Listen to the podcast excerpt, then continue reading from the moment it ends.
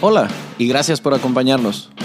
Mi nombre es Aldo Hassan y soy tu anfitrión en este podcast que nació después de años de dar conferencias e impartir muchos cursos, en los que he descubierto lo cierta que es esa frase que dice que todos somos muy ignorantes, solo que no todos ignoramos las mismas cosas. Tienes una silla reservada en estas conversaciones que tendré con gente a la que le apasiona lo que hace. Personas que como tú y como yo buscan ser su mejor versión día con día y quieren compartir contigo sus talentos, sus historias y sus experiencias, esperando que todo ese conocimiento sea contagioso. Suscríbete, síguenos en nuestras redes sociales y cuéntanos tus ideas para mantener viva esta conversación. Bienvenidos.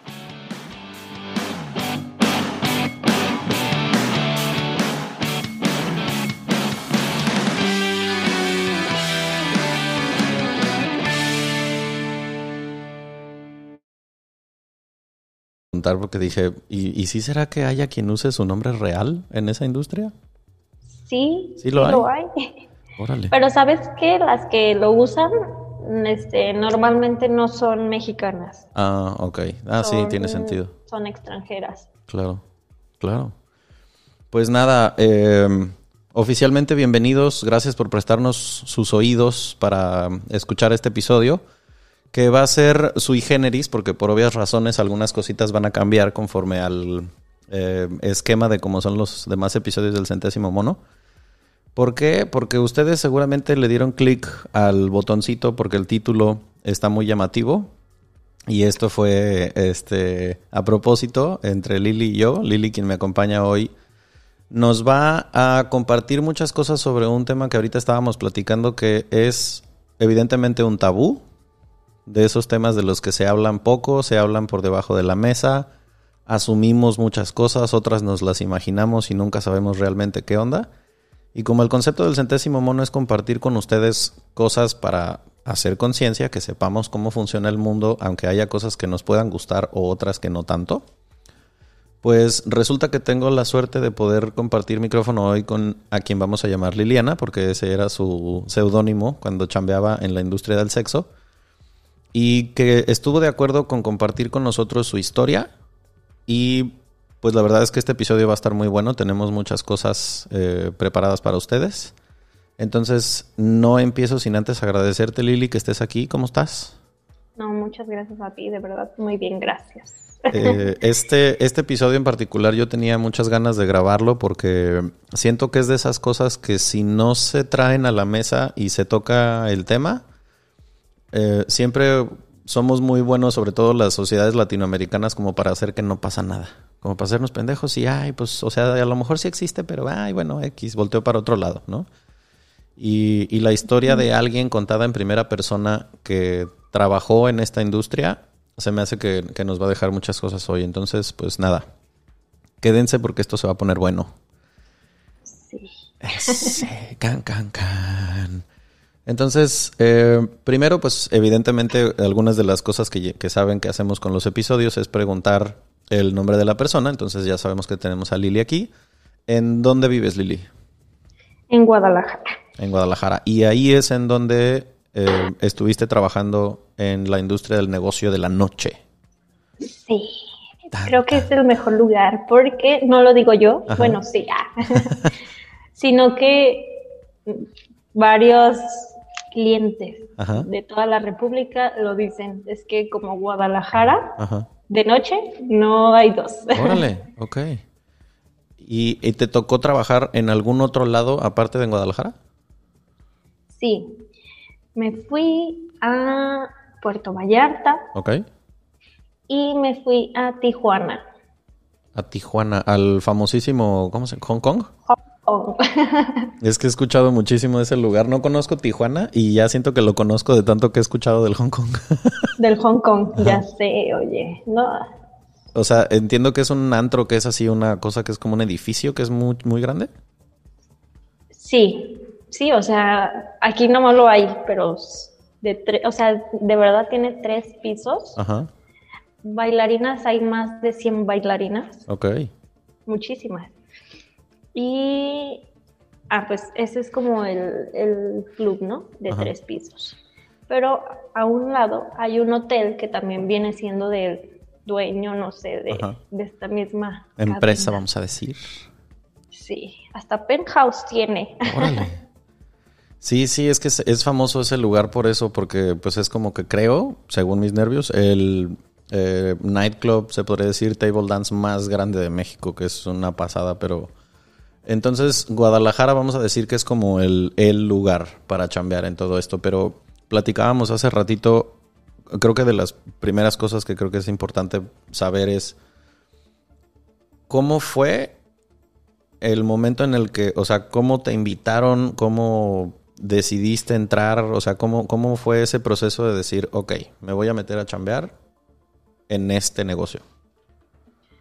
Pues no es que yo lo haya pensado desde mucho tiempo atrás, fue así como de, tenía una amiga trabajando ahí y yo necesitaba lana. Entonces fue así de, pues, güey, llévame, auxilio. Y fue así que entré. No, no fue algo que yo había pensado demasiado, de verdad, no. Fue mi salida fácil. O sea, es. Y es, es, un error de todas las chavitas. O sea, porque dice, ay, voy a agarrar dinero fácil y así. Pero no saben lo que hay detrás de todo eso. Claro. ¿Qué edad tenías? Ay, pues yo tenía 20. A ver, 20, 21. Wow, ok. No, no, no, no, 22. Y lo que te motivó, o sea, como dices, era, tú sabías que tu amiga ya estaba chambeando en un table y sabías que eh, evidentemente pues ahí había lana, ¿no? Pero tenías idea de algo más, o sea, de cómo iba a ser ya el realmente entrar en el business? No, porque realmente a quien le preguntes, bueno, creo que solamente te, dice lo bonito. Ajá. Porque yo le decía, oye, pero ¿qué onda? ¿Cómo es? Y ella me decía, no, pues es que nada más vas, este, y ya que si te invitan un trago y todo, y pues ya de esos tragos te van a pagar. Pues si tienes sexo, pues te pagan. O sea, pero no es como el de, ese mismo día que entré, yo les dije, ¿pero qué le tengo que decir? ¿Hola? ¿O qué? ¿O me invitas un trago? ¿O vamos a coger? ¿O qué? O sea, no sabía. Me dice, ay, ahorita, ahorita tú sola ves. O sea, no es, o sea, necesita como un guion. y entonces, o sea, a ver, quiero entender cómo, cómo es una entrevista. O sea, el día que tu amiga te dijo, mira, vente para acá, aquí hay lana y si tú necesitas, esta es la solución. Entonces, ¿cómo, es una entrevista para entrar a chambear en un club nocturno? Pues no es así como de mando mi currículum. Ajá, exacto. Llegas y dices, vengo a buscar trabajo. Ok. Y ya te, y ya te dicen, ah, ok, pásate. Te pasan así como a un cuartito o así ya te dicen, ¿has, tenido, este, ¿has trabajado en algún medio de estos o tienes alguna experiencia? Experiencia que hayas trabajado pues en eso. Y pues yo ahí toda ingenua, toda, no sé, yo no. Una criatura de 21 años, 22. 22, sí. Ya no, pues no. Entonces ya te dicen, mira, pues aquí es solamente te explican lo de las bebidas. ¿Cuánto cuestan? ¿Cuánto tienes que durar tomándote esa bebida máximo? Y las bebidas, los privados y el sexo y las salidas. Ok. O sea, te explican cuánto cuesta, cuánto vas a ganar tú y en qué consiste cada una de las opciones que hay en el menú para el cliente. Así es. Ok. Y, o sea, se me ocurre, si tú vas a, em-, empezar a chambear que tú no tenías ni idea de todo esto, o sea, ¿qué, te piden que tienes que hacer, qué tienes que llevar, qué, qué onda? O sea, ¿cómo es ese primer día en la chamba? Ay, pues que ese día, este, yo le dije, ah, ok, me dijo mi amiga, pues nos vamos un jueves X, ¿no? Y le dije, ah, ok. Y me dice, pero el jueves es de disfraces. Y yo dije, ¿qué? ¿Qué? ¿De qué me disfrazo? Oye, conejita Playboy o qué? Me dice, no, todos los jueves hay como una temática. Y yo, ok, ¿y cuál es la temática? Pues para saber qué llevar. Y me dice, no, pues tú nada más preocúpate por llevarte tus tangas, o sea, lo, lo, principal, tus tangas, tu maquillaje y pues cosas de, de aseo personal. Okay. Como desodorante, jabón, este, jabón este, íntimo y perfume y cositas así, ¿no? Y yo dije, sí, pero ah, dije, ok. No hice más preguntas porque dije, pues ya le había dicho que sí, ni que, que diga que no. Y, o sea, ¿estabas muerta de nervios el primer día que empezaste a trabajar? Sí, sí estaba muerta de nervios, pero fue algo así como de, ni modo, o sea, tienes que ir a sacar dinero porque necesitas meter a tu hijo a la escuela. Ok. ¿Qué edad tenía tu niño? Mm, tenía dos años. Ok. Entonces esa, ese fue el, motor de, pues, fuck it, por aquí y ya. Sí, sí, sí, fue de, ya ni modo. Bye. Y ya, ya una vez eh, cuando llegaste a, a chambear, fue como fácil el ambiente? O sea, es, vamos a decir, sencillo adaptarse a eso. No, pues el primer día es como de que todas te ven así por debajo del hombro y así como, como si fueras nada, ¿sabes? La nueva. sí, la nueva, literal. Y pues sí, o sea, tú no sabes ni qué onda. Y mi amiga así de, tú no le hagas caso a nadie, todas son unas perras, todas son unas envidiosas. No suena muy distinto a los primeros días de trabajo en algunas otras oficinas o en algunos otros chambas. Ok. ¿Y sí? O sea, ¿así era? Hay como, hay de todo, ¿sabes? Porque sí hay como que las que trabajan mucho, las que venden mucho. Ajá. Y son las que más, este, las que más se engrandecen, ¿no? Claro. Y hay otras que son súper alivianadas, súper buena onda, te dicen, ay, tú ya habías trabajado, ay, ¿de dónde vienes? y cosas así. Pero sí, o sea, llegas y casi nadie te habla. Todo es como un proceso. O sea, eh, la envidia está lo que da. Sí, porque eres la nueva. Sí, sí, tiene sentido. Y pues como los meseros dicen, ¡ay, hay una nueva! Ajá. Entonces todos los hombres van a decir, ¡ay, yo quiero la nueva! Sí, claro, no se me había ocurrido. O sea, te vuelves en la novedad, en el, en el, claro, llama la atención. Wow. Y ya entrados en el tema de, por ejemplo, cómo es la operación. O sea, me surge esa duda porque obviamente este episodio lo va a escuchar, quiero yo pensar que gente de ambos sexos, espero que lo escuche muchísima gente. Pero eh, platicaba yo con Lili antes de que empezáramos a grabar de que este tema del trabajo en, el sexo, la industria del sexo, nos incumbe a todos. Porque a lo mejor una chava puede decir, ay no, o sea, a mí yo jamás me atrevería a trabajar en algo que tenga que ver con sexo, yo jamás bailaría, ni tendría sexo con un hombre por dinero, ni, ajá. Probablemente tú no, pero a lo mejor el novio con el que andas o con el que anduviste o el esposo que tienes o el hermano con el que creciste sí consumen eso, ¿no? Consumen sexo. O pornografía o ahora OnlyFans o hay muchas, muchas cosas relacionadas con sexo que a lo mejor tú no consumes o no estarías dispuesta a trabajar en ello, pero mucha gente cercana a ti sí lo hace.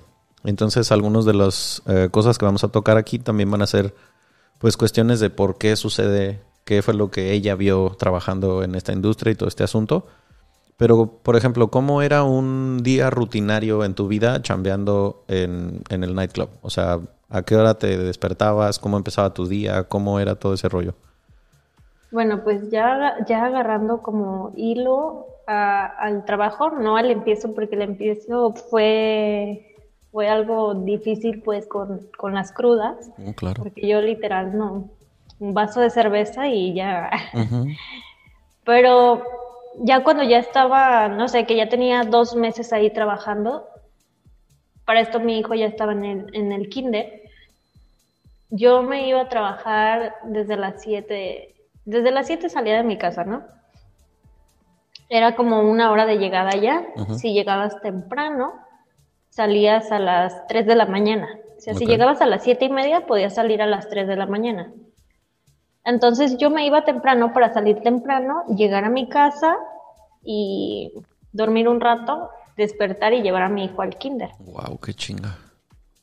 Pero realmente es como a esa hora, ya cuando ya está a las 2, que ya estás ebria, que ya estás entonada, ya no ves el reloj, o sea, ya no lo ves y aparte estás diciendo, no, estoy, estoy ganando dinero, o sea, no me voy a ir y, ya no. Sí, o sea, no es como que suena la alarma del celular y, ay, no, perdón, eh, ahí te dejo, ahí nos vemos y... Eh. Sí, claro. no, y más porque dices, no, pues no, la lana eh, es lo primero que se te viene, ¿no? Entonces, ya cuando ya estaba así, yo ya salía hasta las 7 de la mañana. Hasta las 7 de la mañana, entonces ya llegaba aquí a mi casa a 7 y media.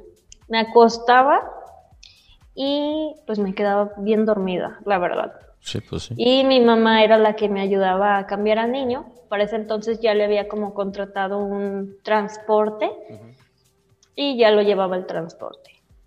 Y también me lo regresaba. Yo a las 12 me despertaba. O sea, de verdad, dormía, me dormía a las 7 y me tenía que despertar a las 12 porque iba a llegar el niño.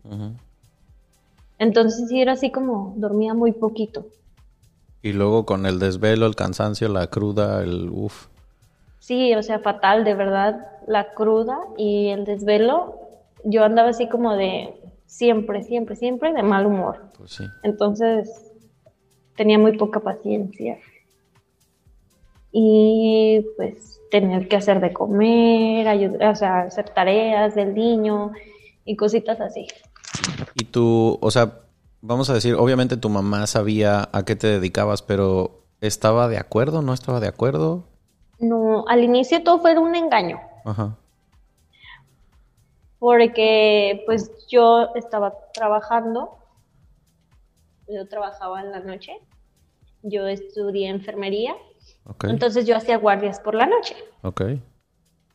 Entonces ya era como, ah, estoy haciendo una guardia y así. Mi mamá vio que yo empecé a ganar más dinero, a aportar más dinero a la casa. Y le tuve que decir que me había salido de, de trabajar de eso y que me había metido de mesera. Ok. Mi hijo de mesera, ¿en dónde o qué? Y pues ya le dije, ay, ese es un table. Y me dijo, ¿cómo no? Qué peligroso.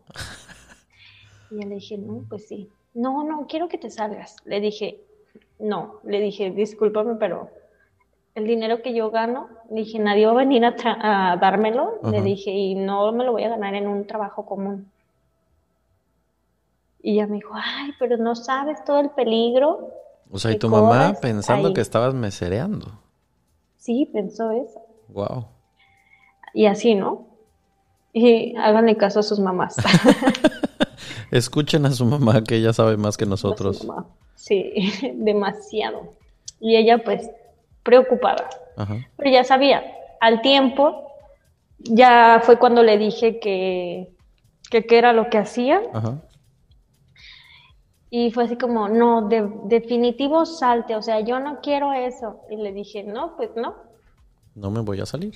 No me voy a salir y pues no me sale. Y es que eso es, eso es una de las cosas que también quería preguntarte, porque, pues evidentemente, como dices, ¿no? A lo mejor puedes mantener el engaño o puedes mantener la historia que sea que estés contando un rato, pero pues en algún momento termina por eh, alcanzarte la mentira, porque los horarios, la lana, o sea, esas cosas no las puedes, la cruda, o sea, que estar cruda un día sí otro también, pues claro, ¿no? Sí, no, sí. No, es algo que es inevitable, la verdad. Sales en la noche de tu casa y llegas al otro día, pues no. Oliendo a cigarro, alcohol, este... ¿Cuántos, ¿Cuántos días a la semana trabajabas? Trabajaba cinco días a la semana. Ok. Cinco días. Y, o sea, en esos cinco días que trabajabas a la semana, ¿para ti era normal cobrar cuánto? En una semana prox, ¿cuánto generabas? No, pues, o sea, en una, no te voy a decir semana, o sea, en un día. Todo, todo, todos los días fueron variables. Sí, claro. Pero yo creo bueno, nada más una sola vez, una sola vez, sin mentir, gané, o sea, algo así, pues, que me dijeron, te, te lo regalo, y yo así como, de verdad. ese día gané 50 mil y no fue de que haya yo trabajado mucho, fueron muy poquitas horas. Y fue un trabajo así como caído del cielo. Porque el chavo, el tipo pues súper buena onda y así cañón, bonito. Bonito en el sentido de que no fue algo de que te pese a hacer como en otras ocasiones, ¿sabes? Que es muy poco ese trabajo, pues. Ok. Mm, pero normalmente yo creo que ganaba como unos, a la semana, como unos 50, 60 o 70. Ok. Entonces, semanalmente, eh, ah, lo platicábamos hace ratito fuera del aire también, el, esa cantidad de dinero que generabas no se fue a una cuenta de ahorro. Gastabas un chingo de lana también, ¿no?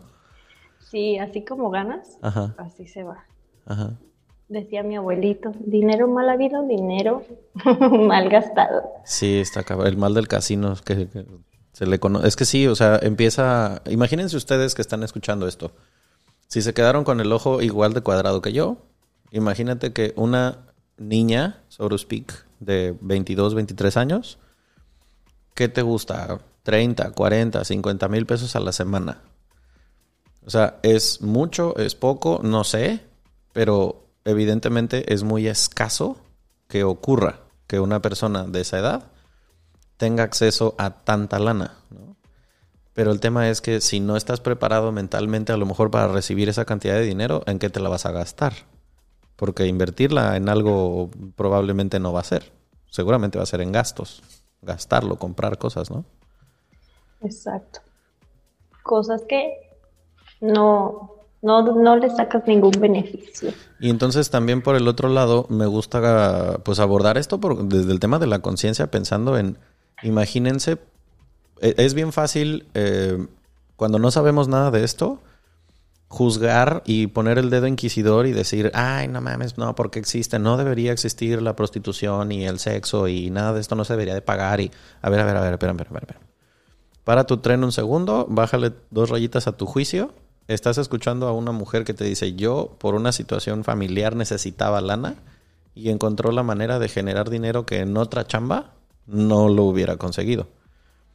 ¿Está bien o está mal? No sé. Es, a mí no me, no me corresponde hacer juicios, pero una realidad es que esto existe y porque está tan arraigado, porque se mueve también mucho dinero. Y pues para quien encuentra en esto una solución, ¿con qué cara vas a ir a decirle, ah, no, ¿sabes qué? Desde mi juicio moral creo que no deberías hacerlo, entonces eh, creo que es mejor que pases carencias y ganes una miseria.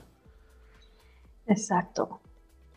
¿Y sabes qué? Porque yo digo, el tiempo que tenía para trabajar era nulo. O sea, estaba, en ese entonces estaba haciendo mi servicio. Ok. O sea, no podía yo ir a trabajar, o sea, ¿Y qué fue? Pues dije, ay, pues eso. Pero ¿sabes qué? ¿Cuál es el punto que ahorita dijiste? Sí, fue o sea, es una necesidad de sacar dinero para X cosa, ¿no? Ah, ok, ya lo cubriste. Ahora, ahora yo lo pienso así. Ya, ya cubriste tu necesidad. ¿Por qué sigues en eso? Si ya cubriste esa necesidad, ya ganaste dinero. O sea, y todavía sigues. Yo me lo pregunto. Pero es, entras en la avaricia. Claro. Y de verdad el dinero, así como lo platicamos, se fue. ¿En qué? No sé, de verdad. Yo decía solo lo necesario. Solo lo necesario.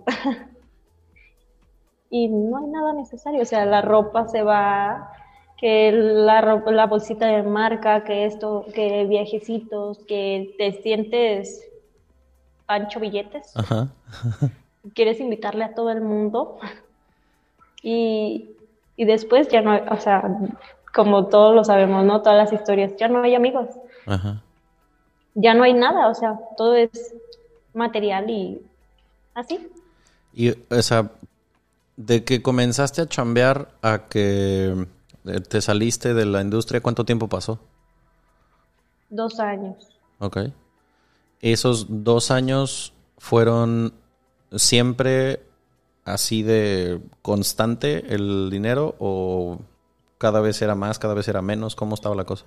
No, o sea, sí hubo, bueno, con la economía de nuestro país, este, cuando yo entré, o sea, yo entré en el 2017. Ok. Y es, esos meses de verdad me fue bastante bien. Todavía hasta el, entré a mediados del 2017 y todavía a mediados del 2018 sí ganaba muy bien. Pero iba bajando pues lo que yo ganaba, ¿sabes? Ya no se veía como cuando yo entraba.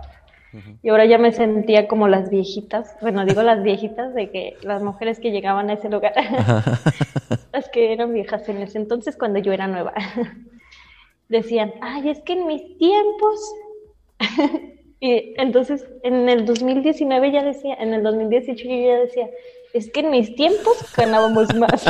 el año pasado. Ajá. Bueno, no, ya sentía que había trabajado mucho. Exacto. Y vamos a decir, le quiero eh, pintar la imagen a quien... Si hay un hombre escuchando esto y que diga, yo nunca he ido a un table, no te creo ni madres. O sea, porque es como que la tradición entre los amigos de que cuando cumples 18, aunque no quieras, te llevan. Y regularmente si quieres. Entonces no le gana la mamada. Pero bueno, para si es que existe algún hombre mayor de 18 años que nunca haya ido y sobre todo alguna mujer, porque luego me ha tocado este amigas o primas o así de que, ah, yo nunca he ido y a mí me da curiosidad y quiero conocer un table y así, ok. O sea, ¿cómo, cómo funciona el tema adentro de un table dance?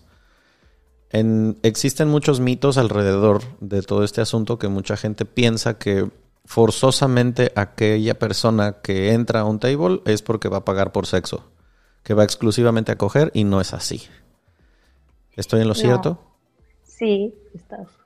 Cuéntamelo todo. No es así, no solamente es sexo, o sea, es todos los mitos, ¿no? Ay, vas a un table, vas a coger. ¿No? La verdad, no, mira, yo tuve muchos clientes que no eran solamente de sexo, ¿sabes? A veces van y, y te dicen, no, no quiero nada. Había un señor que todas, todas, todas en el bar conocíamos. Ok.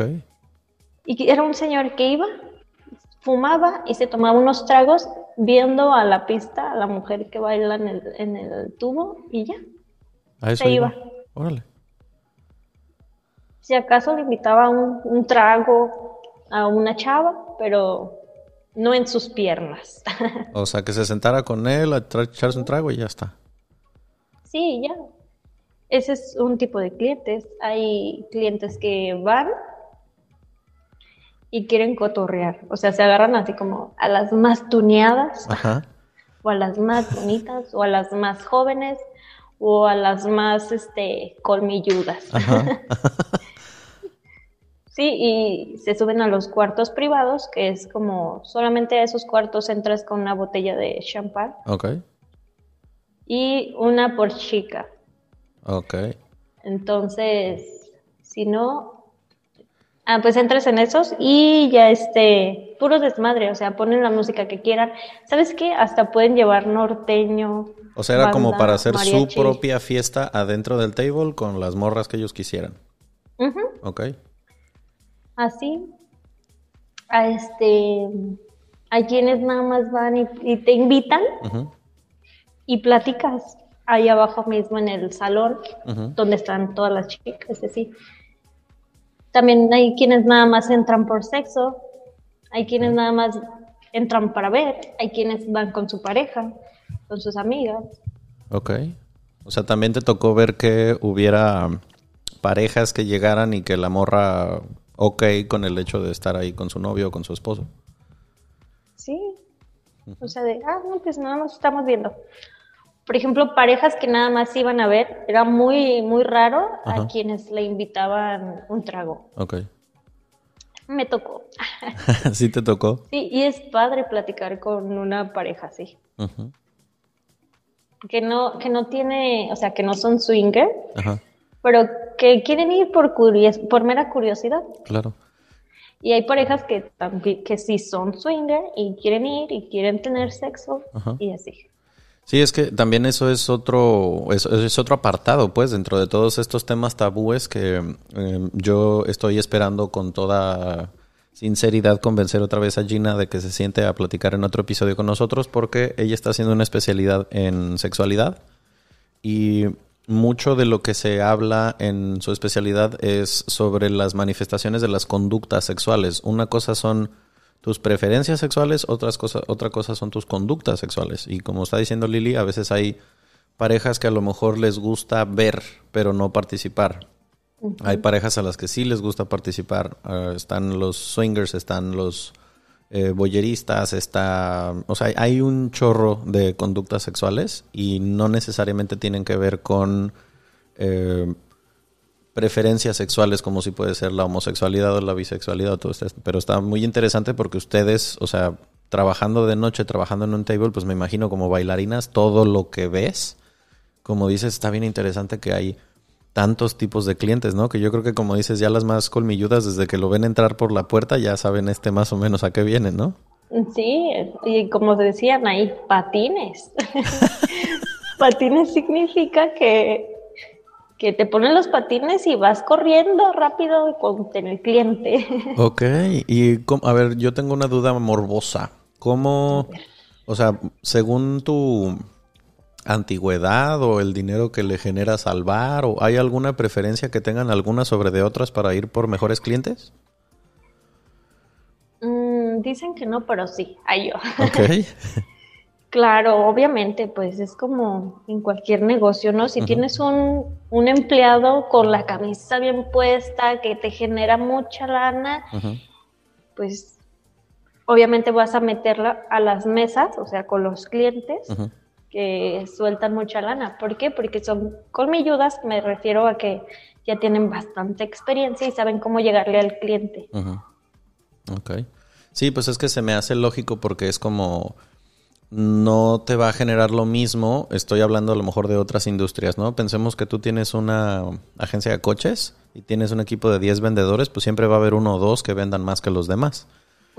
Pues en este negocio, como está diciendo Lili, es lo mismo, ¿no? O sea, en un table también el, el, negocio está en que el cliente pague por las bebidas de la chava a la que va a invitar a que esté con él. Entonces, decías, hace ratito me platicabas que el, el, si el cliente no gasta, se va a quedar solo toda la noche. Sí. O sea, no hay forma de que vayas y te pagues compañía, perdón, de que tengas compañía en un table si no es pagando. No, pues no. Y luego dicen, es que es muy caro. Ajá. Y le decía, no, es que no es caro, es que ganas poquito. no es caro, es que ganas poco, sí, claro. Este, ahorita vamos a um, tocar uno de los temas que yo más eh, tengo ganas de abordar en este episodio, que no sé si ustedes se lo estén preguntando, pero yo sí. Eh, que es, imagínense cuánta gente, cuántos clientes tuvo Lili y cuántos clientes vio durante el tiempo que estuvo trabajando en el table. Eh, de como dice, ¿no? Saber que el cliente es casado, que tiene novia, que, y qué onda, ¿no? O sea, esta parte va a ir más enfocada a que las chavas, las mujeres, escuchen por qué un hombre que tiene pareja iría a uno de estos lugares a buscar lo que sea que esté buscando. O sea, compañía, sexo o no. Pero antes de eso viene la parte comercial. 40 segundos y volvemos. No se vayan a ningún lado.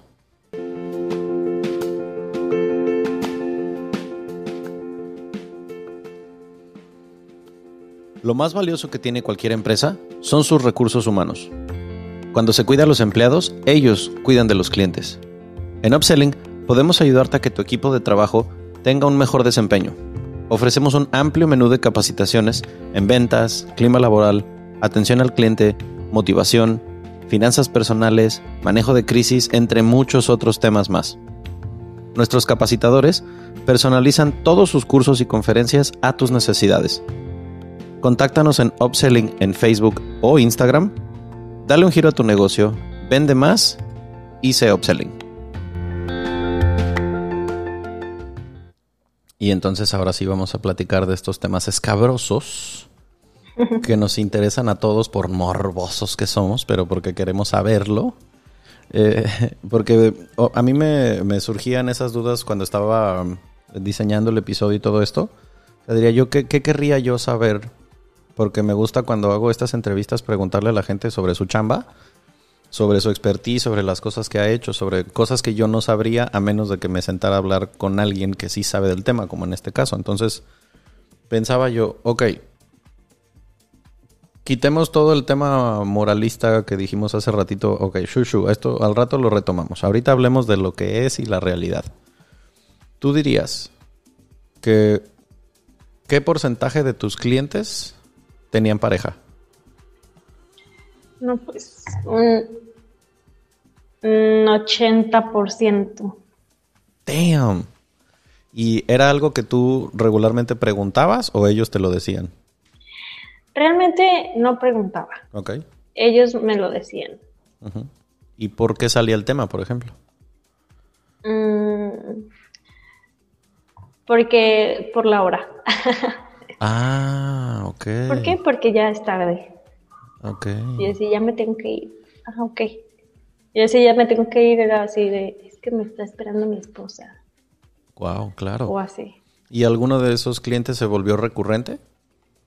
Contigo, pues. Sí. Sí. O sea, era algo que para ti era, vamos, te, te, te, significaba algo el saber que la persona tenía pareja o era como, pues no, güey, es un cliente y ya. No, porque para mí era solamente un cliente. Ajá y ya. Ok. Porque yo, lo, yo así lo tomaba, o sea, era mi trabajo. Sí, sí, pues sí. Sí, y ya. Sí, o sea, ahí no cabía ponerse este de juzgón de, ah, no, yo solamente solteros, ¿eh? eh no, oye. Más si dices que el 80% de tus clientes tenían pareja. Sí. O sea, ¿alguna vez te tocó, por ejemplo, este, que, el, que o sea, se metiera en un pedo alguno de esos clientes por haber estado contigo o por haber estado en el, en el antro? No, gracias a Dios. Afortunadamente, qué bueno. no, no quería lidiar con esas cosas. Porque ese también es riesgo de trabajo, ¿no? sí, oye. ¿Y qué dirías tú que en tu experiencia es lo que a estos hombres los llevaba primera al lugar y después a terminar contigo? Mira, al lugar, yo creo que es como casi todos van en cuestión de, amigos. Entonces, el amigo, el desmadre y así, ¿no? Pero en cuestión de terminar o ser recurrente a este lugar o a estar conmigo, pues, yo creo que pues la que no haya nada de comunicación con sus parejas. Ok. Y pues sí, es eso más que nada. O sea, ¿en qué sentido de que, vamos a decir, la, la parte meramente de comunicación o comunicación en cuanto a lo sexual? Mm, comunicación en todo, yo creo. Ok. Porque sí, ahora que yo ya tengo una pareja estable, creo que sí, la comunicación no nada más tiene que ser sexual, sino va más, para hacer, para que llegue, para que haga falta una comunicación sexual, ya hubo descomunicación en todos los aspectos. Ya. Entonces, o sea, voy a poner este ejemplo. Tenía un cliente que iba, me compraba una botella, nos estábamos abajo platicando porque él me quería llegar a platicar de que está muy triste porque su esposa, estaba muy triste de que su esposa ya no lo pelara. ¿Pero por qué? Yo le decía, me decía que porque tenían un bebé pequeño y que él tenía mucho trabajo, entonces pues ya no era lo mismo, ¿no? O sea, como que se estaba demasiado fría la relación entre ellos. Se estaba, ajá, se estaba enfriando su relación. Yo creo que una relación empieza a, enfriarse cuando no platicas, oye, hacíamos esto antes y ahora ya no. Entonces él solamente iba a platicarme y a desahogarse. No era de que fuera a querer tener relaciones conmigo. A lo mejor soy bien chida para hablar. Eras la terapeuta más cara del mundo. Sí. la hora de terapia estaba carísima. Sí, pero, o sea... No, sí. Y también... Em, decías, aparte del, del tema de la comunicación, ¿notaste como algún patrón de alguna otra cosa por la cual pareciera que los hombres casados o con pareja fueran al table? No, ninguno. Bueno, em, yo no vi jamás ninguno. Solamente que cuando están con sus amigos, es como, ah, vamos al desmadre. Ajá. Y el desmadre, pues es el table. O sea, a lo mejor no tienen sexo, no, no tienen sexo, ninguno de los que vayan. Ajá. Pero están tan viejas. Claro. Digo, bailarinas. Ajá. Pero pues es el desmadre, ¿no? Es el morbo de, ay, vamos al table. Vamos a sentirnos chavitos todavía. Platicábamos hace ratito también de eso porque yo le preguntaba a Lili, ok, si tú le preguntas a todas las chavas que trabajan en la industria cuando están en el camerino, así entras con un micrófono y les preguntas a qué se dedican, ¿cómo, le, cómo describen el trabajo? Pues que son bailarinas. O sea, ahí jamás, jamás, jamás se usa la palabra prostituta o puta. No, esa palabra no, nadie, nadie la usa de verdad. Ajá. ¿Sabes, quién, ¿Sabes quién era la que la usaba? Ah, en el baño de las mujeres del área del salón había una nana, también era una nana, que vendía dulcecitos y así como todos los antros, ¿no? Entonces ella no, ya nos conocía a todas las bailarinas del lugar. Cuando iban mujeres de fuera, así que acompañada de sus amigos, de sus novios y todo, decían, ay, estas putas viejas. sí, de verdad. Y yo le decía, o sea, ¿por qué te, te molesta? dice, pues es que, ¿sabes qué? Vienen aquí al baño a criticarlas. Ah, a criticar a las bailarinas. Y yo decía, ay, ¿a poco sí? Me dice, sí. Dice, y son más puercas que ustedes. Y yo, ay, no. Ay, mi Dios. Sí, de verdad, yo decía, Confesiones en el baño de la nana. Sí, oye, uno va al baño a confesarse. Ajá, totalmente. y luego más ella que se encargaba de, del aseo de los baños, ¿no? Ajá.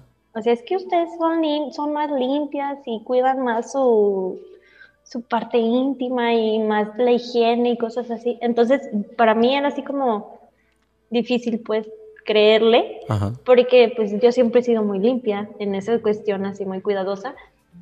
Y ella pues era la que estaba ahí y veía que no era así. Las que llegaban, las que no trabajaban ahí, hacían un despapalle con su baño limpio. Ok. No, pues sí, con razón se ganaban el odio de la nana. Sí. y con todo el, con todo el tiempo, o sea, con todos los clientes que viste, los grupos de amigos, con toda esa experiencia em, en los dos años que estuviste chambeando, ¿podrías decir que cambió en algo tu manera de relacionarte con los hombres? Sí. ¿En qué sentido?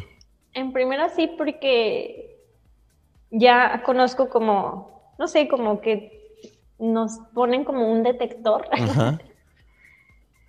Y ya sabemos, bueno, en lo personal, ya sé como las actitudes de cada, de cada persona. Por eso te digo, caras vemos, mañas no sabemos. Ok.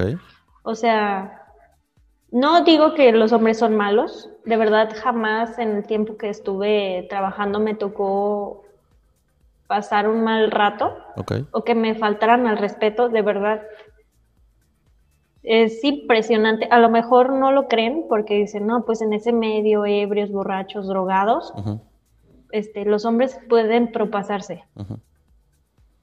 Pero jamás me pasó.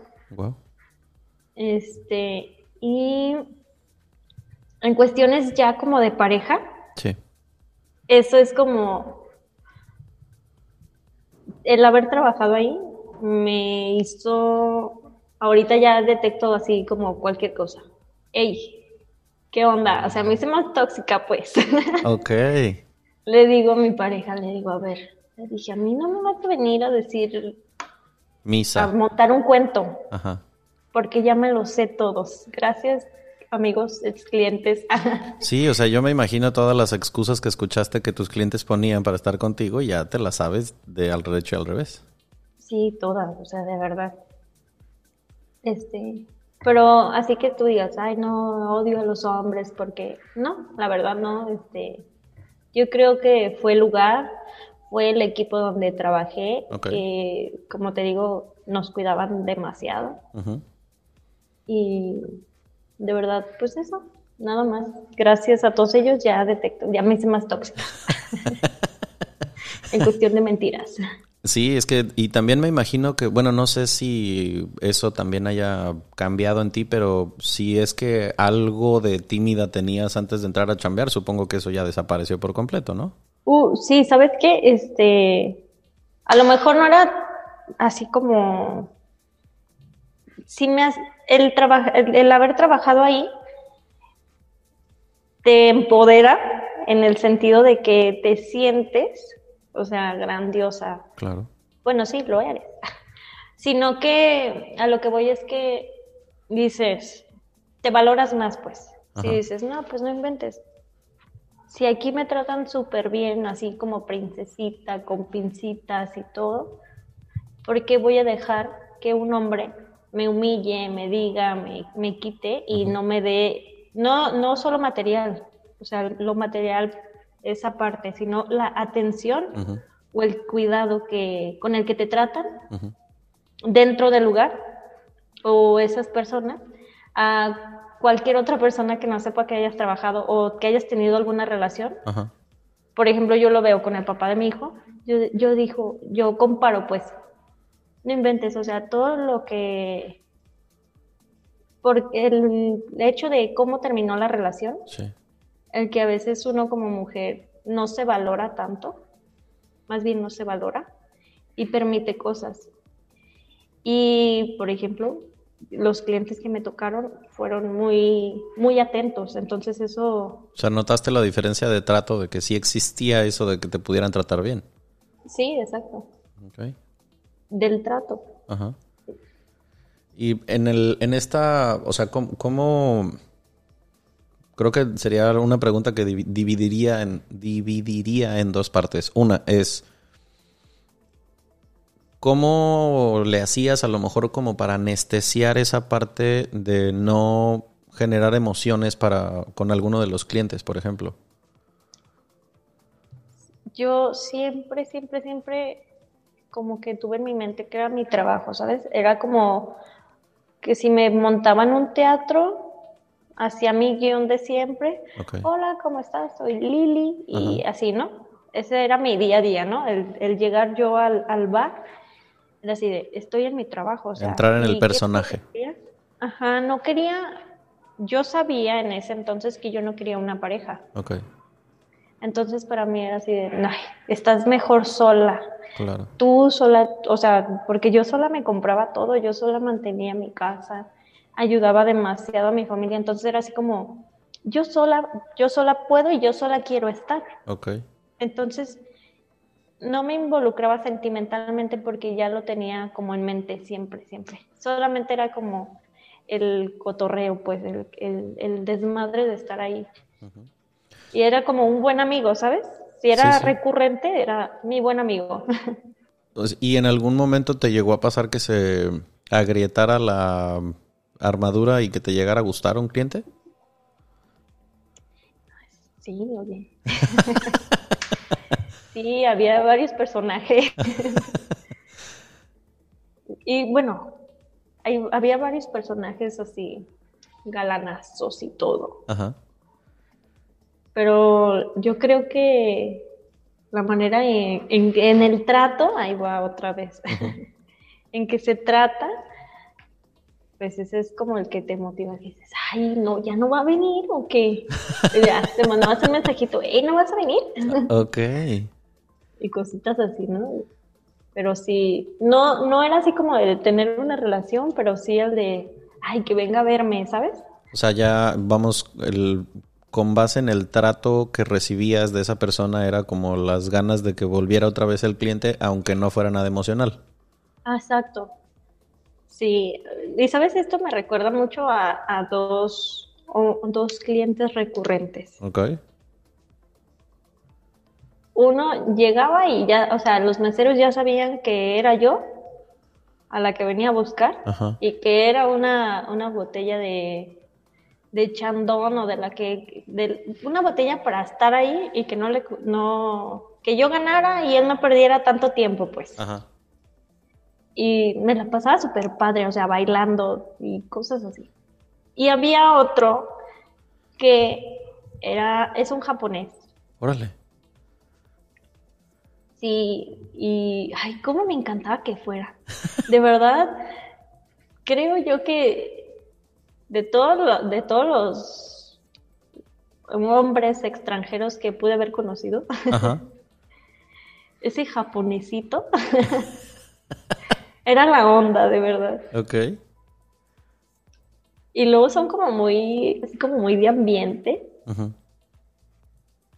Ay, no sé, se hacía súper padre el ambiente porque llevaban más amigos y, y, como casi todas las que estábamos en la misma mesa, este,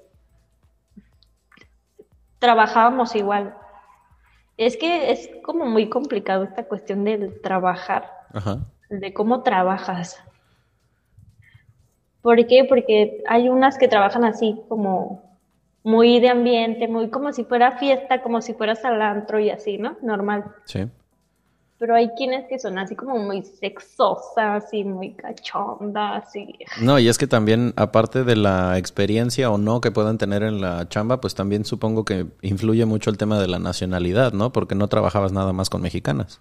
No, exacto. Habíamos mexicanas, habían venezolanas, este, colombianas, brasileñas, unas ucranianas, uruguayas mm, y creo que de República Dominicana. Y entre todas estas chavas bailarinas o metidas en el tema del table y todo este rollo, de pronto también había o existe como el vamos a decir, cambiar de giro de repente de ya no soy bailarina, ahora soy escort y, ahora a lo mejor ya no soy escort, ahora no, sé, o sea, ¿existe eso o es como que la que entra en eso, en eso se queda? No, o sea, como que te va llevando, ¿sabes? Ajá. Vas creciendo, vas escalando. Ok, ajá. sí, porque pues entras ahí, entonces conoces varios clientes de diferentes estatus y ya te contratan por fuera. O sea, Entonces digo... Tú ya te mueves a más lugares. Claro, empiezas a hacer como tu cartera de clientes dependiendo de pues a quién vas conociendo, que obviamente sabemos que cualquier hombre de cualquier estrato social tiene acceso a alguno de estos lugares, pero sí no es lo mismo este un club que otro, ¿no? Y de pronto, pues a lo mejor te tocó convivir con deportistas, con artistas, con políticos, con gente de círculos muy altos, ¿no? Sí, la verdad, sí. Y de todos. y era, era como que, o sea, sí es algo que entre ustedes, por ejemplo, querían que te tocara ese tipo de cliente porque un diputado, un senador, un esto, un lo otro. Mira, de primero, o sea, como, no sé, como los artistas, como los futbolistas, pues cuando los, yo digo, cuando no sabía quién eran, okay. o sea, porque yo así de verdad soy súper distraída, y luego ya, ay, es que es fulano de sabe qué equipo, ay, es que es sabe qué cantante, y yo, ah, y, luego es que, claro, y es que en Guadalajara además, pues habiendo, había en ese entonces, si mal no recuerdo, tres equipos de primera división más segunda división y que si están este, el equipo de béisbol y de, o sea, hay mucho deporte en Guadalajara. Sí, entonces era así como de, ay, este, ya ay, ojalá me toque con él. Pero ya cuando llegabas tú y, ay, invítame un trago, es como que lo primero, ¿no? Este, y ya como que no había clic.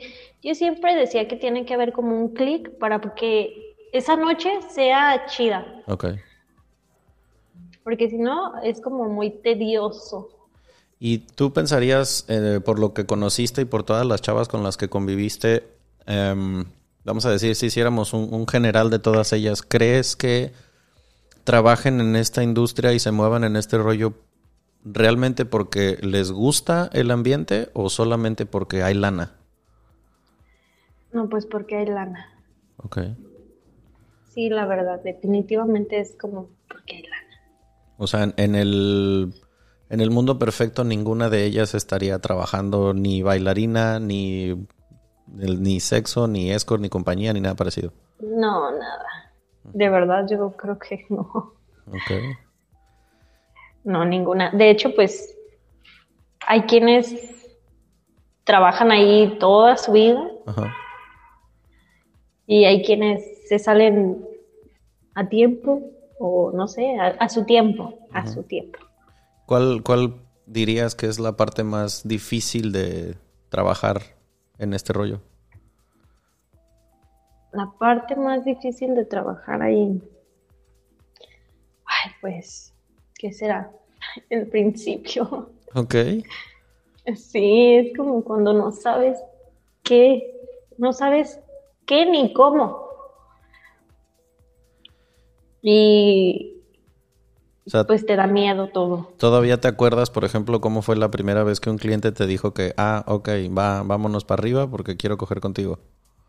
Sí, te digo que, ay, yo siento que me tocó buena suerte. No sé si fue buena suerte o mis vibras bonitas atraían cosas bonitas. Ajá. sí, mi primera vez ahí no fue nada, nada fea. Ok. Porque no se me olvida. Tú sabes que las cosas. Bueno, no sé, yo creo que tengo memoria de elefante. Times two. Fue un cliente que es árabe. Ok. Y creo que fue como para una expo de moda. Ok. Y estaba guapísimo. y me trató bien, o sea, no, no, no exigió nada, o sea, todo se dio.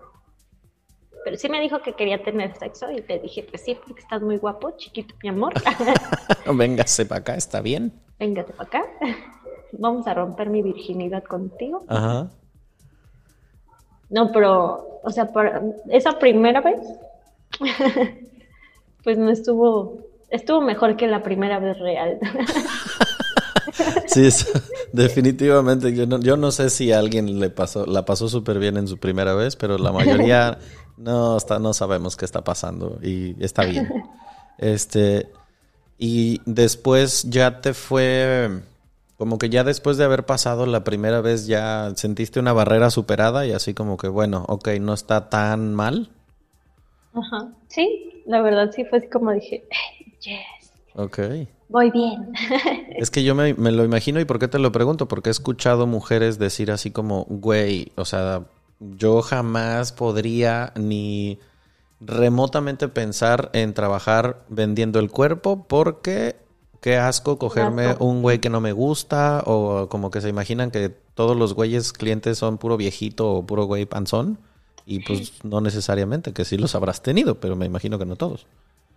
No, la verdad, alguna vez me pregunté que si, así recordando, si había tenido un cliente gordo, ¿no? Feos, sí, pero va más allá, como te digo, no es, es ese clic que haces de que eh, todo empieza desde el hola, ¿cómo estás? Claro. Desde ahí. Y bueno, además porque en el lugar en el que trabajabas, por lo que entiendo, tenías la, la elección de tu poder decidir si querías tener sexo con él o no. Sí, así, no era, no era obligatorio. O igual, por ejemplo, vamos a hablar de cuestiones de mujeres. Este, las que cuando andaban en su, en su menstruación, pues si no querían este, tener relaciones, no las tenían.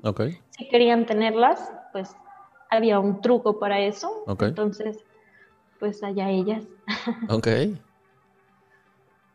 Y en el mundo en el que ustedes se movían era, ¿cómo decirte? Como fácil cambiarte de trabajo? O sea, si ya no querías estar en ese club, ¿era fácil irte a otro lado? Sí, sí es muy fácil. Solamente que como que ya las que recorrían varios lugares aquí en Guadalajara era así como de que, no, ese lugar, todas las viejas son más perras que aquí. Ok. Okay. No, es que en el aquel este, tienes que hacer como un tabulador para que te paguen. Ajá.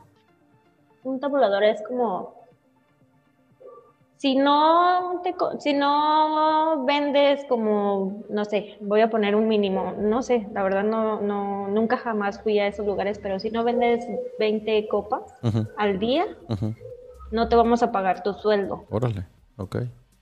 Había lugares donde no pagaban sueldo y así. Ok.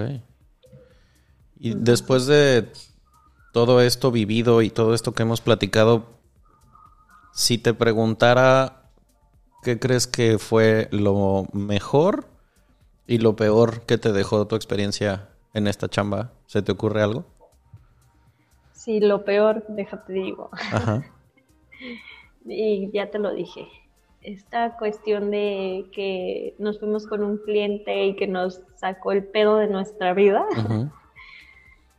Eso fue así como lo que lo más feo. Dije, ¿qué necesidad tengo de por tres pesos me voy a, o sea, me voy a morir aquí. Es que me contaba Lili hace rato que una vez un cliente que muy probablemente era narco, este, pagó para que Lili y otra chava salieran del lugar y después me contabas qué pasó, ¿qué?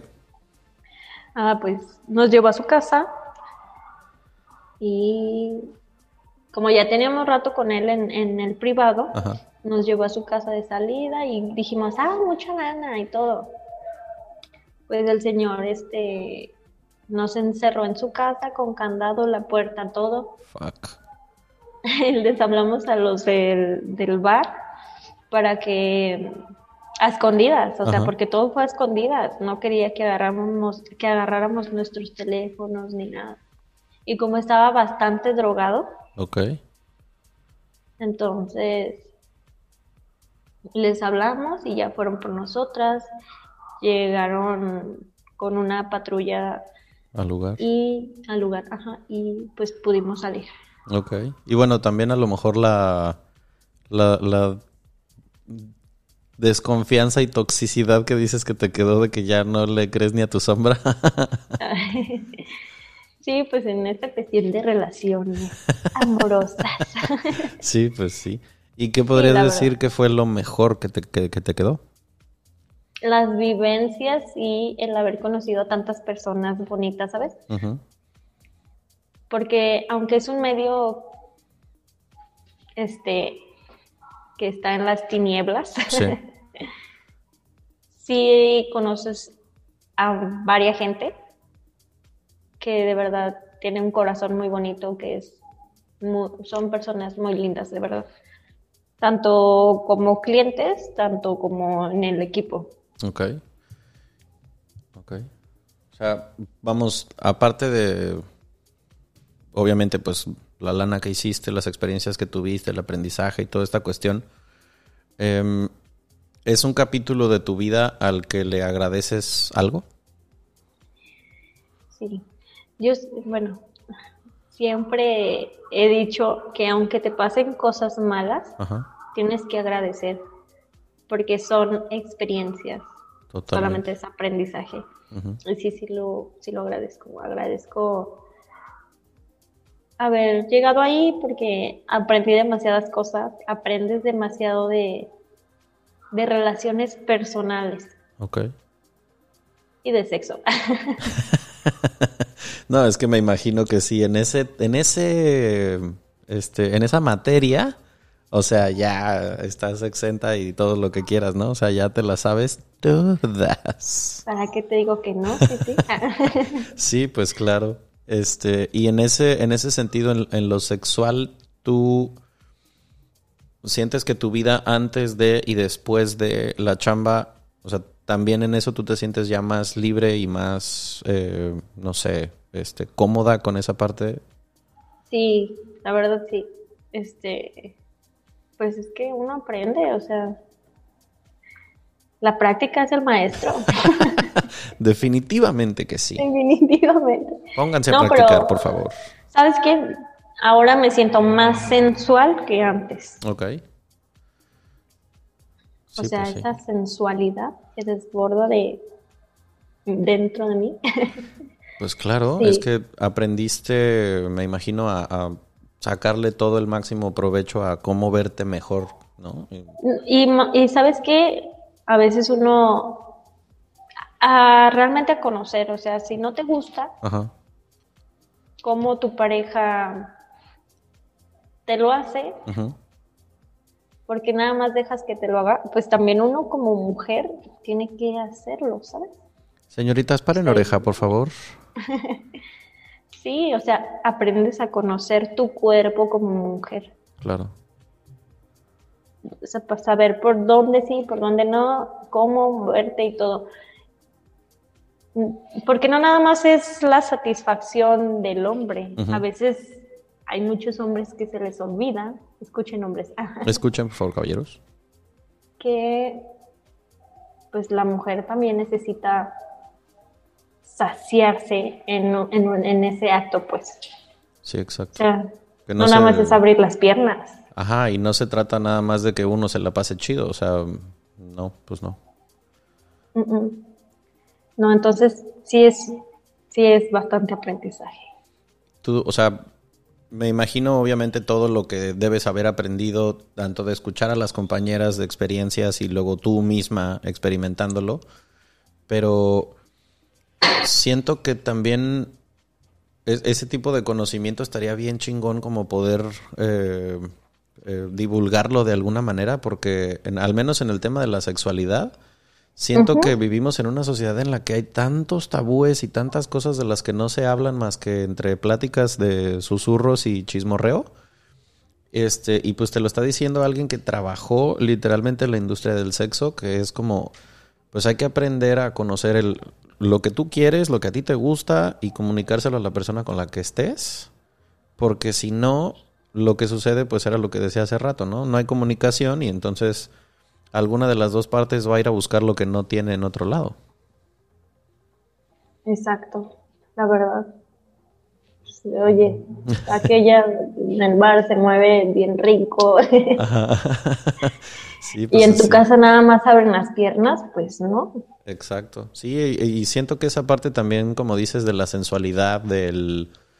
O sea, yo me ponía en los zapatos del hombre del que hablabas que decía, es que pues ya tuvimos un bebé y ya la vida se volvió el bebé, ya mi esposa no me pela y ya, o sea, como que sí me parece comprensible, no digo justificable y acuérdense que yo no digo si las cosas están bien o mal, pero se me hace comprensible, entiendo cómo si una relación se erosiona y cambia tanto y se enfría tan cabrón, pues obviamente, digo, el cuerpo pide salsa. Y si en tu casa no hay, pues se busca, ¿no? sí, la verdad. Es que, no sé, porque se les hace complicado seguir seduciendo a sus hombres. Ajá. Y aparte es más padre, pues, que uno como mujer diga, ay, ahora le voy a, voy a poner este baby doll. Ajá. Ay, ahora le voy a bailar. Aunque a uno le dé pena, porque a uno como mujer le da pena. Ajá. Bueno, a mí ya se me perdió. sí, ya, yo creo que a estas alturas ya no tanto.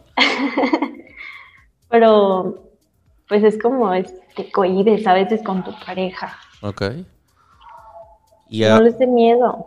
A estas alturas, ¿tú crees que haya alguien todavía que ignore, por ejemplo, algo que tú deberías hacerle saber con el tema, por ejemplo, del erotismo, de la seducción y de este tipo de cosas. O sea, tú cómo descubriste que era la mejor manera de eh, encender el mood para que un hombre quisiera estar contigo o como lo haces a lo mejor este ya mecánico a lo mejor ya no te acuerdas o cómo está la cosa yo creo que como lo hago mecánico ya no me acuerdo No, pero mira, yo vi a lo largo de estos cortos dos años, vi que el hombre es fantasioso, o sea, le gusta el fantasear. Completamente, absolutamente. Ya.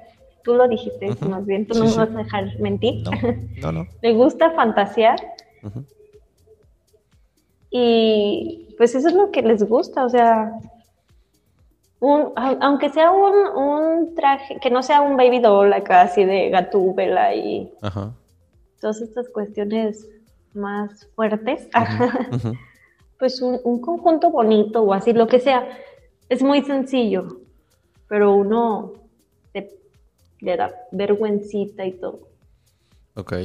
Sí, es que siento que esa, como que la monotonía es la primera enemiga de la sensualidad, pienso yo. O sea, se me hace como que si se empieza a olvidar esa parte de que no siempre tenga que ser en el mismo orden, nunca, no siempre tenga que ser en el mismo lugar de la casa a la misma hora, este, eh, no sé, con el mismo proceso, hay que cambiarle, hay que variarle un poquito porque si no, como dices, si el hombre que es fantasioso y yo súper de acuerdo con lo que estás diciendo, o sea, hablo a nombre del gremio masculino, sí, los hombres somos muy fantasiosos en ese sentido, este, y tú le lo, vacunas esa fantasía con monotonía, no mames, pues buena suerte.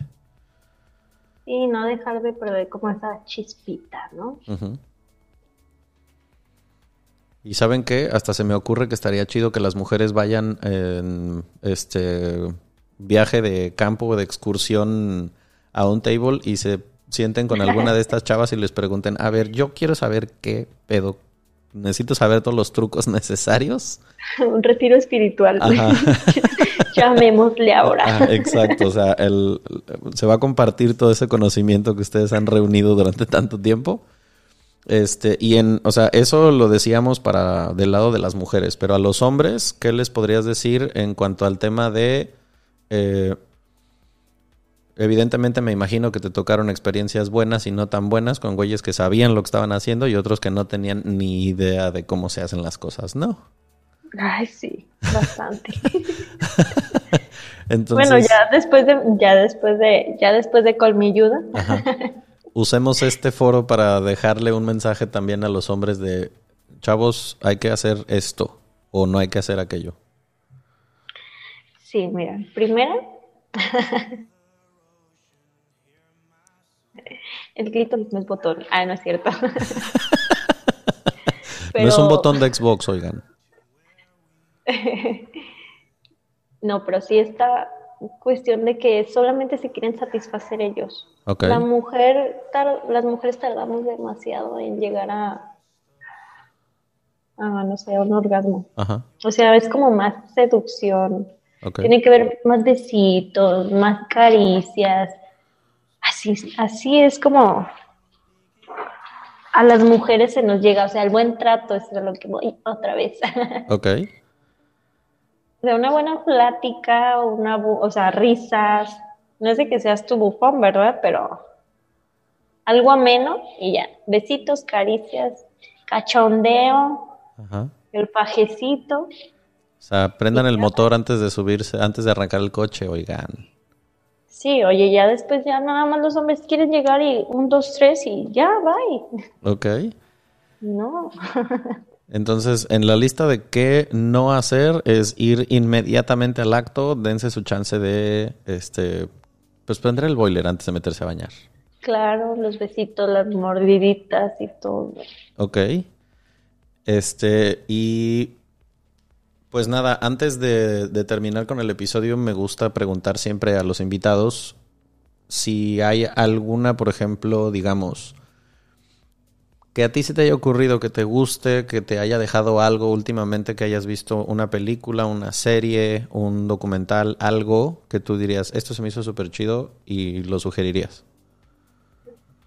Pues, a ver, mira, película, Ay, no me acuerdo de ninguna que haya visto. ¿Una serie? ¿Un documental? No. Fíjate que veo películas y se me olvidan los nombres. Soy malísima. Ok. Pero yo creo que todos han visto esta, la de la celda 7. Fue como, ha sido como, es como mi top ahorita. Ok. Yo soy muy así, muy llorona y esa. Ok.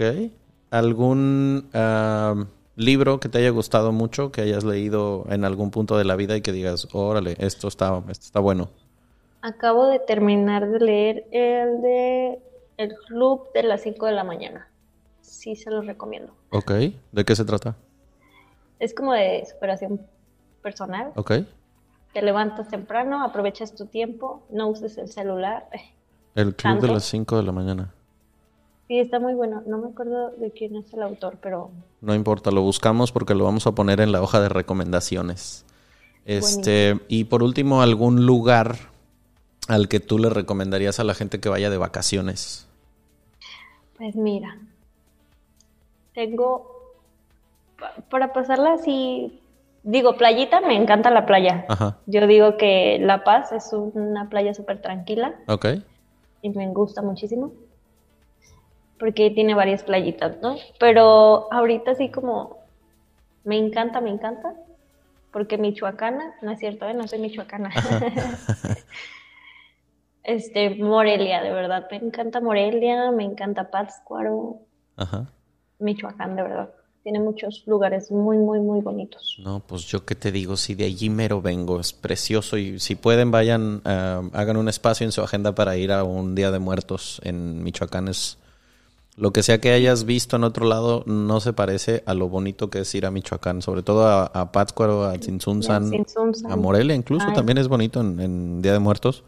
Está, está muy chingón. Si usted es extranjero y está escuchando esto, eh, es como ir a conocer el México de a de veras. Porque la neta, venir a Cancún, pues Cancún no se parece mucho al resto del país. pero este el, Michoacán es muy colonial y hay un chorro de cosas muy padres que ver. Muy, muy de acuerdo contigo. ¿Qué te voy a decir yo, verdad? Sí, porque Michoacán no. Consuman lo que Michoacán produce, por favor. Este, ¿alguna, ¿alguna cosa que quieras agregar? ¿Alguna cosa, un mensaje, una recomendación, lo que quieras? El micrófono es tuyo. Ay, pues quisiera decir mil cosas más.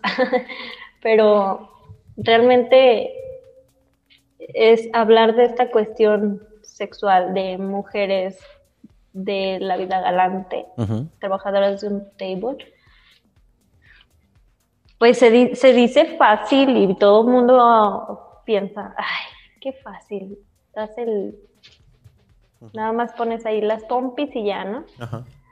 No, va más allá de todo eso. Como ya lo dije, es, es tan complejo todo esto y no se guíen de los tabús ni de los mitos. No todas queremos estar ahí toda la vida. claro. No me, no me arrepiento, te digo, es agradecimiento más que nada. Pero si hubiese sido más consciente, ya lo soy, ya no estoy ahí. No, o sea, pues qué más. Los, es, más que nada es cuestión como de relaciones por de pareja, porque los hombres van a ir a echar desmadre cuando las mujeres no los dejan a echar desmadre. Claro. Sí, sí es cierto los tabús que, hay en nuestra sociedad. Sí, y siento que también, pues, eh, o sea, no existiría esa industria como todas si no existiera un cliente que esté dispuesto a pagarlo. Y pues como platicábamos hace rato, para el hombre, para quien no es sencillo obtener sexo, pues también existe la opción de pagar por ello, ¿no? y está mucho más a lo mejor desmitificado que un hombre pague por sexo a que una mujer lo haga. Entonces, pues esa industria siempre va, a existir. Se dice que es el trabajo más viejo del mundo. No lo sé si es que sea así o no, pero pues no se me ocurre un país en el mundo donde no exista. Y también es que se me hace que es un, es un fenómeno social el hecho de que haya alguien que esté dispuesto a pagar y haya alguien que esté dispuesto a vender el tema sexual y mucho tiene que ver por la por la insatisfacción o por lo que no se puede conseguir sin que haya dinero de por medio.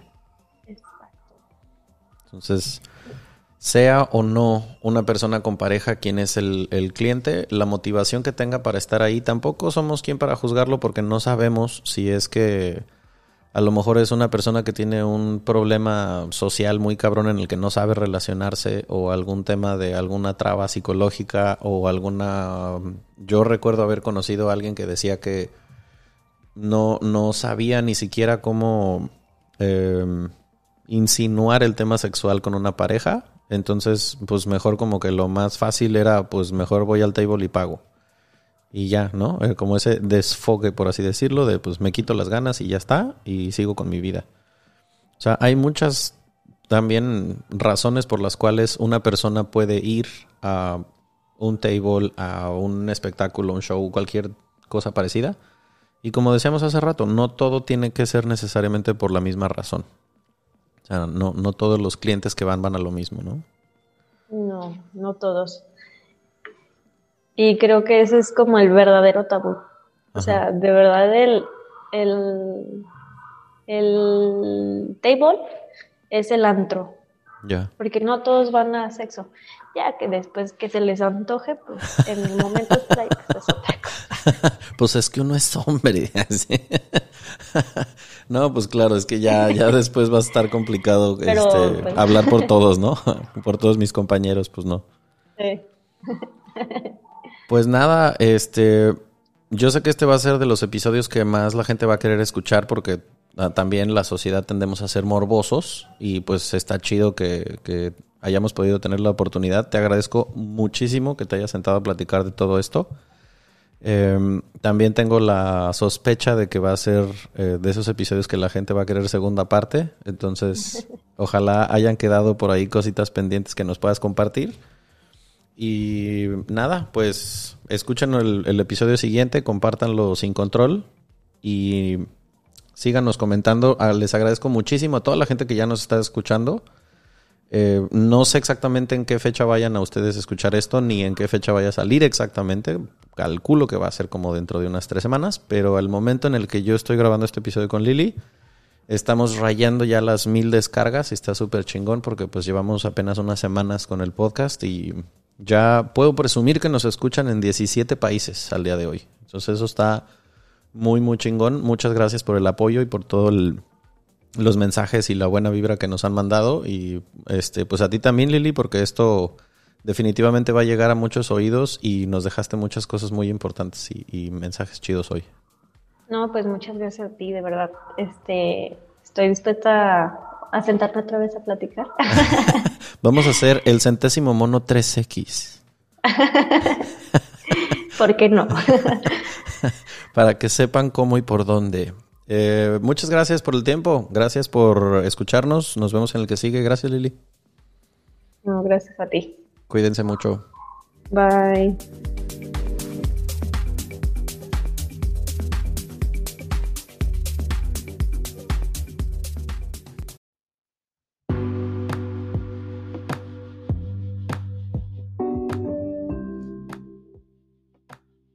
¿Alguna vez escuchaste sobre la teoría del centésimo mono? Resulta que luego de mucho tiempo estudiando a un grupo de macacos en una isla en Japón, hace muchos años un grupo de científicos afirmó que después de que una de las hembras comenzara a cambiar sus hábitos y decidiera lavar su comida con agua en lugar de consumirla llena de tierra como siempre lo había hecho, ese aprendizaje se propagó entre los demás individuos, hasta llegar a un número tal que en otras islas, incomunicadas totalmente con la primera, otros grupos de la misma especie comenzaran a hacer lo mismo. Sea o no verdad, el concepto me fascinó. ¿Poder hacer que el conocimiento llegue a tantos que se pueda volver contagioso con otros? Intentémoslo con este podcast. Si te gustó el episodio, compártelo con quien quieras. Déjanos tus comentarios en el centésimo mono podcast en Instagram y gracias por acompañarnos de nuevo.